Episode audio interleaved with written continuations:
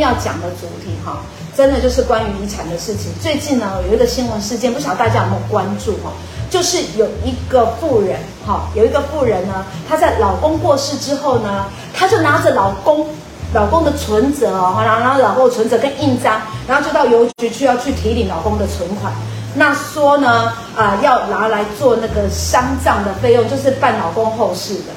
可是呢，因为这一个老公，好，他过去呢，他这一个妇人是他的第二段婚姻的，他前面有一段婚姻的女儿，就，叮叮叮叮叮，不对，你这样做触法了，我要告你，告了这一个老妇人，你知道吗？好，然后那个妇人就说，我不知道我老公死了，我去拿他的存折跟拿他的印章去提领钱，这个触犯的刑事。触犯了伪造文书，我都不知道哎哈，所以今天呢就要来跟大家讲，包含什么？好，包含呢继承人发现遗产遭其他的继承人好侵占或是盗领，好，然后去提出告诉，好，这个可以吗？还有，如果我们都不知道的情况之下，我们也没有搞清楚，然后在另一半或者是我们的亲人有人过往的，我们拿了他的存折跟印章。去提款，这个要负刑事责任吗？好，这个也是一个问题，好，要来探讨一下。还有，如果发现我们自己的遗，呃，发现亲人的遗产被被其他的亲人，好，或是不孝子孙占领了，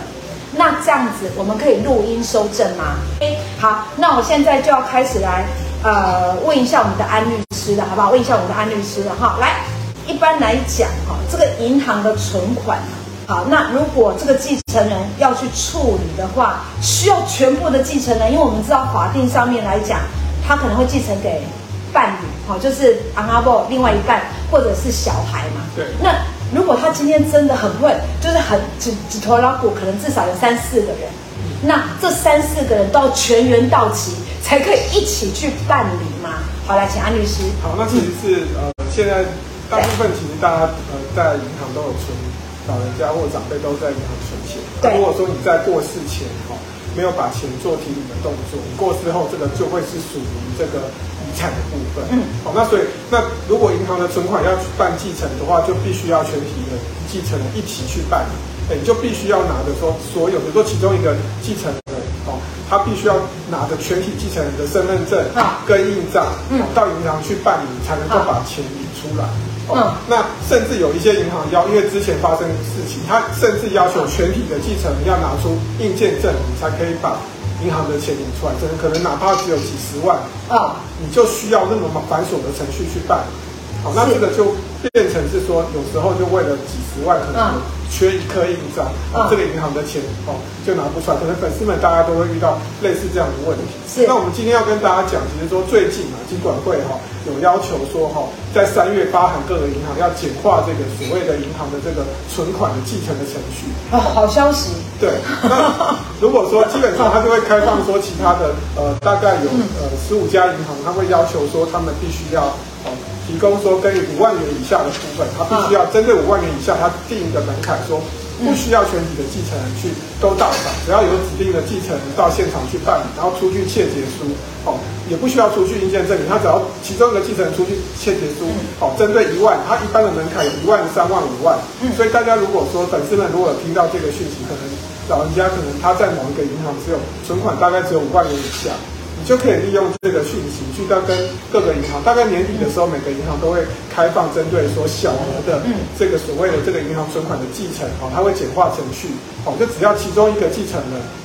哦，到现场去办一个签一个欠结书，哦，就可以把这个银行存款里面的五万元以下的金额就提取出来，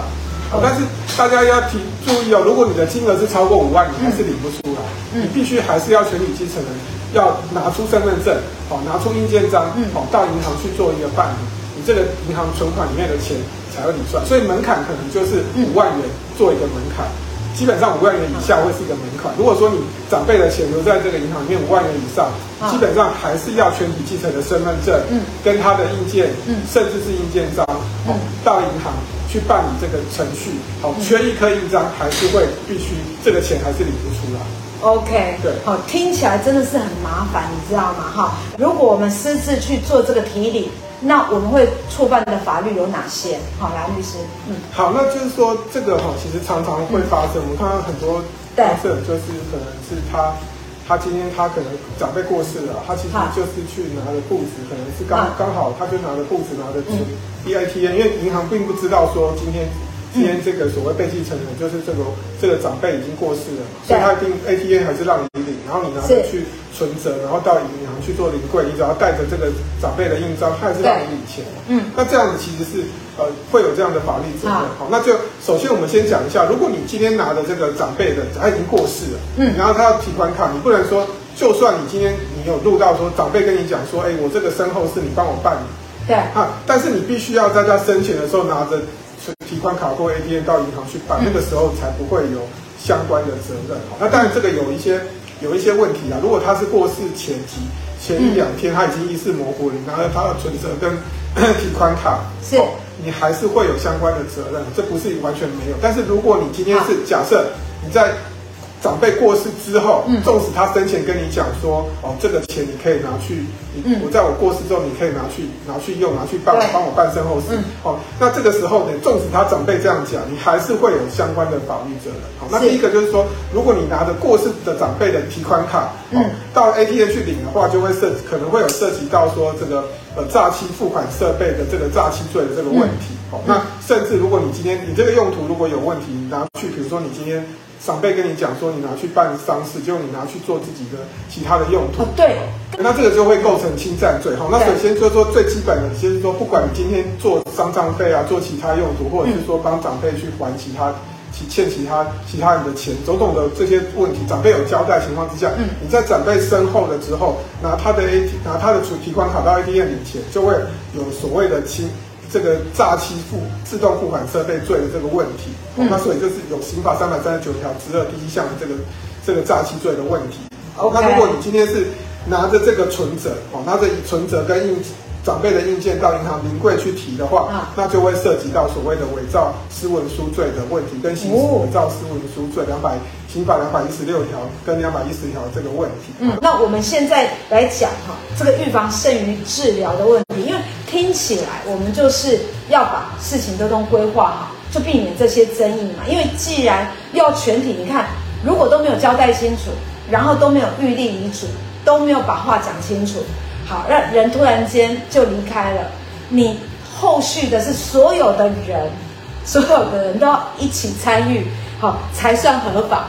其中有一个人跳出来去做这件事情，好，都会有所谓的争议性。好，那。处理不当还会触法，而且触的这个法是刑事的责任，好，还可能让我们吃上牢狱之灾。所以这个问题呢，我真的觉得预立遗嘱真的真的真的非常的重要。可是，在讲这个之前呢，我要请安律师也先给大家一个正确的观念，好不好？就是有时候哈，呃，如果我们真的没有把话说清楚，那这些遗产啊，或是资产啊，好，被某一些人。就是被不孝子孙啊，或者是某一些人心有异鬼的人，好，就按那鬼话给他们盘起，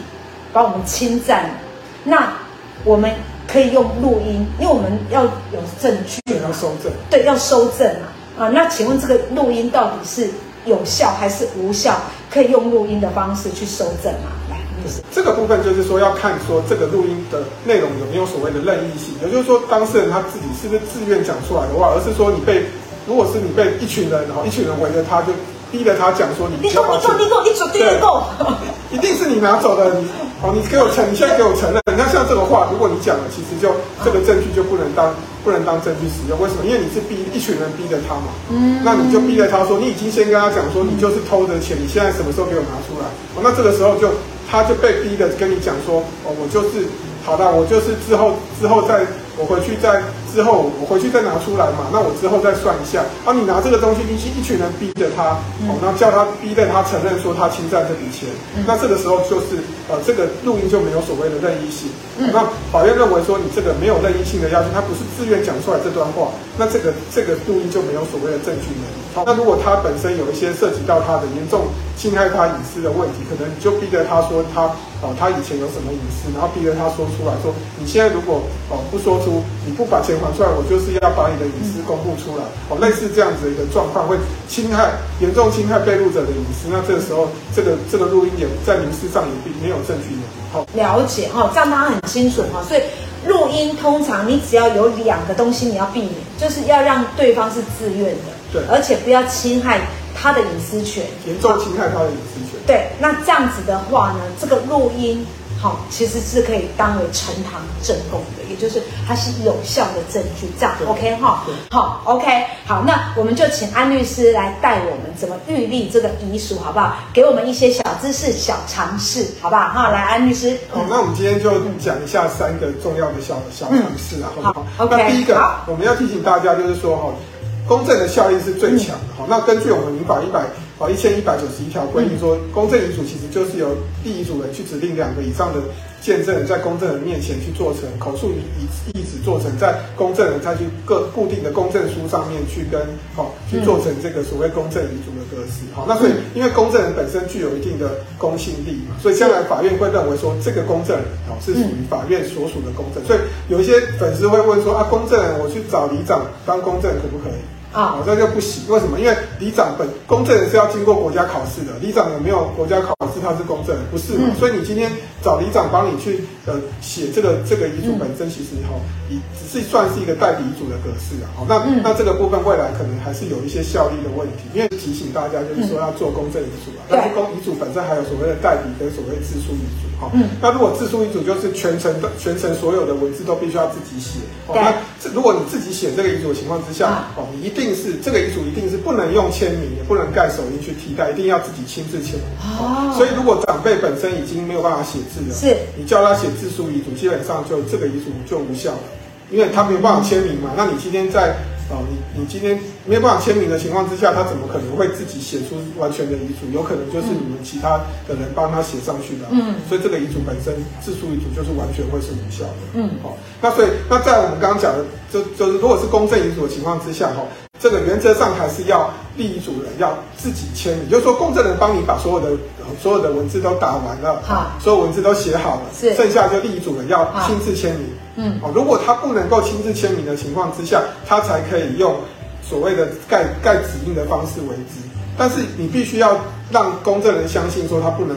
他是没有办法签名哦，而不是说他今天哦可能是。他某种某些状况之下，他其实可以签。如果是要签的潦草，还是属于可以签名的状态。是，如果你只是因为说啊，他签的不好看，结果他就拿他的手，你就拿他的拿长辈的手盖下去，哈、嗯，这个遗嘱的效力将来还是会被质疑。好，所以第二点我们要提醒大家说，尽量这个所谓的你找公证人做遗嘱，尽量就是遗嘱要所谓的要亲自签名，否则其实公证人如果发现有一些公证人，像我们认识的公证人，很多都会认为说，如果立遗嘱人本身没有签名，他觉得怕麻烦，因为你要他要能够去举证，他不能签名。比如说他今天有医生开证，明说他已经手抖了，没有办法，可能是帕金森氏症之类的。对，那这个公证人才说你可以用盖手印为止。如果说你自己亲自说，如果类似。到这种状况，可能可能另一组人没有办法签名的情况下，纵使他签的潦草，还是他签名啊。可是他如果假设他不愿意签名，或者是他不会，你不会写字，其实他写他的名字还是基本上还是写得出来。但是如果说他真的不能签名，要盖指印，必须要有医生的证明才能够去做这样的程序。否则这个未来在这个。如果真的这个遗嘱走上法院，这个不能签名这个部分还是会被拿出来质疑，所以建议大家就是说，立遗嘱人如果可以在签名的，他可以签名的情况之下，尽尽早去做遗嘱，而不是见证人的部分在法律上他怎么认定？嗯，好，那这个见证人，不管你今天是做公证或者是做代笔，都会有所谓的见证。那你千万不可以找自己的亲人，比如说今天嘛，好，就比如说你自己找，比如说你今天可能是。假设是父母要做遗嘱，可能找子女，可能只找子女，或者是找父母的兄弟姐妹。嗯，好，我们举一个例子，你说啊，今天这个父母本身要留财产给子女，啊，找他父母的兄弟姐妹做见证，嗯、大家觉得可不可以？不行嘛，因为对，他基本上父母的兄弟姐妹未来还是属于这个所谓我们民法继承的所谓的继承顺位，他是属于这个呃，大概是他是属于比较后段的这个继承的。嗯、那你不能说因为这个只。因为这个父母妈妈本爸妈本来就财产留给我，他没有留给他的兄弟姐妹啊，叫叫我的这个舅舅阿姨来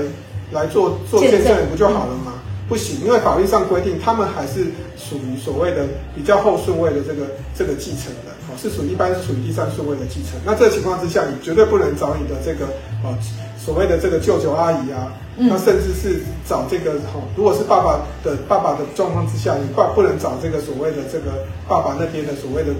叔叔伯伯啊，或者是姑姑啊来来做见证人。哦，你一定是基本上你一定要注意到，你要找这跟这个立遗嘱人完全没有所谓的亲属，基本上最好找没有亲属关系的。OK，所以是没有亲属关系的人才能当见证人，这样理解吗？哈，没有亲属关系的人，因为有亲属关系的人有可能都是遗产的继承人。好，所以就是要找非关遗产继承人以外的啦。对，这样理解嘛？哈，这样子一个原则下去，好像就比较容易清楚。好。好，我要请安律师呢，帮我快问快答哈，因为人人来就是有一些新朋友，他可能现在才进来。那到底今天早安霆嫂，好，那安律师要提醒大家什么呢？好，所以呢，我们要请安律师帮我们做个总结，好不好？好，做个总结，让大家可以在一分钟之内，好，就知道今天的重点，好不好？所以来个重点整理，好，来，请问安律师。第一个问题就是银行存款啊，继承人呃，继承权银行存款的继承，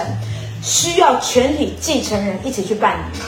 吗？好，那这个现在的规定就是，以银行的存款是属于遗产，银行的存款在发在继承人被继承人过世，长辈过世之后就是属于遗产，就必须要全体继承人一起拿着自己的身份证，哈，必须要拿身份证正本跟印印章，那甚至有些银行要求说要全体继承人的印鉴证明。哦，才能去银行领这个存款。但不过我们刚刚有提到有一个，现在在金管会在今年三月有一个简化的措施。如果说呃各各自银行可以定一个一万、三万、五万的这个门槛，如果说他在这个长辈在这个这个银行的存款可能只有一万、三万、五万的情况之下，只要推派一个继承人签借结书，他就可以把这个银行存款里面的一万、三万、哦五万的这个金额哈、哦、给提领出来。哦，那当然就基本上如果长辈在某些银行可能有。基本上十万、一百万以上的这个金额，基本上就是必须要全体继承人拿着这个身份证加印章，甚至是印鉴证明到，同时要去银行去做一个提领领的动作，才可以把这个这个银行的存款给领出来。好的，对，好，然后再来就是，如果还没有办继承，存款可以随便去领吗？嗯、好，那这个因为这个我们刚刚有提到所谓的这个，就是等于是呃长辈的这个。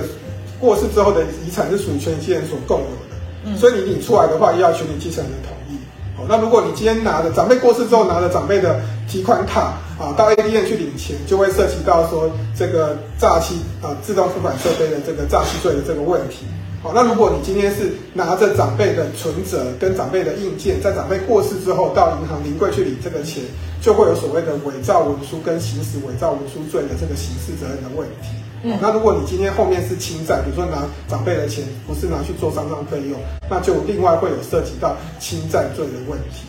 嗯，好的，那再来遗产如果被侵占了，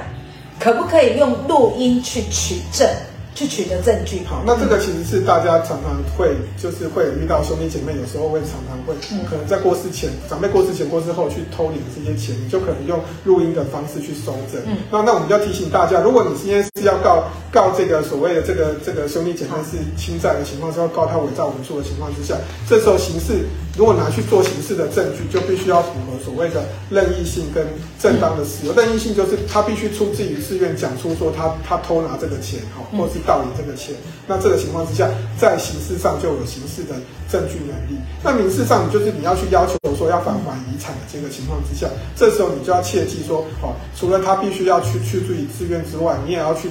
去针对这个录音内容，不能过度侵害他的隐私权。比如说，你就是跟他讲说，如果你今天不承认的话，我就要把你的。以前那些破事都抖出来，你逼他去承认这件事情的话，就过度侵害他的隐私。哦，这个有有诈欺胁迫这个问题的情况之下，这个民事上的证据能力就会有问题。但是如果你是符合所谓的任意性跟没有过度侵害隐私，哦，你在民事上的这个证据能力就不会有问题。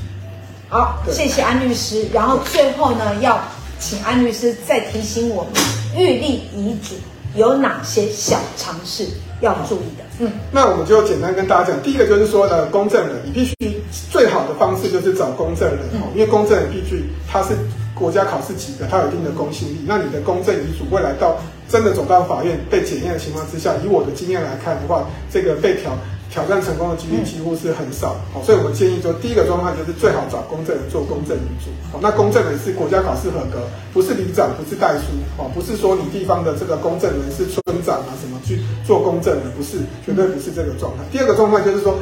如果说是代理，如果说公证遗嘱的情况之下，基本上你就是好。第一组人要自己签名，嗯，那如果他真的不能自己签名，你要不你要证明他不能签名，才可以用指印代字。你不能说像刚刚粉丝有讲说，就是哦他不会写字，所以我就说叫他用盖指印，这个方式是绝对不可以的，因为他只要可以手可以动，就是叫他用描的方式把自己的手，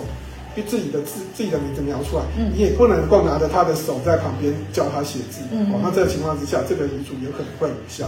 好，那第三个我们就要提醒大家，就是说。光见证的情况之下，见证人不可以找自己的这个所谓的配偶或直系血亲哈，你最好找一些朋友，跟跟遗嘱人完全没有亲属关系啊，这个遗嘱未来也不会被挑战。嗯，对。好，这样理解吗？哈，就是 OK。那我们早安庭嫂，下次见啦，哈，拜，拜拜。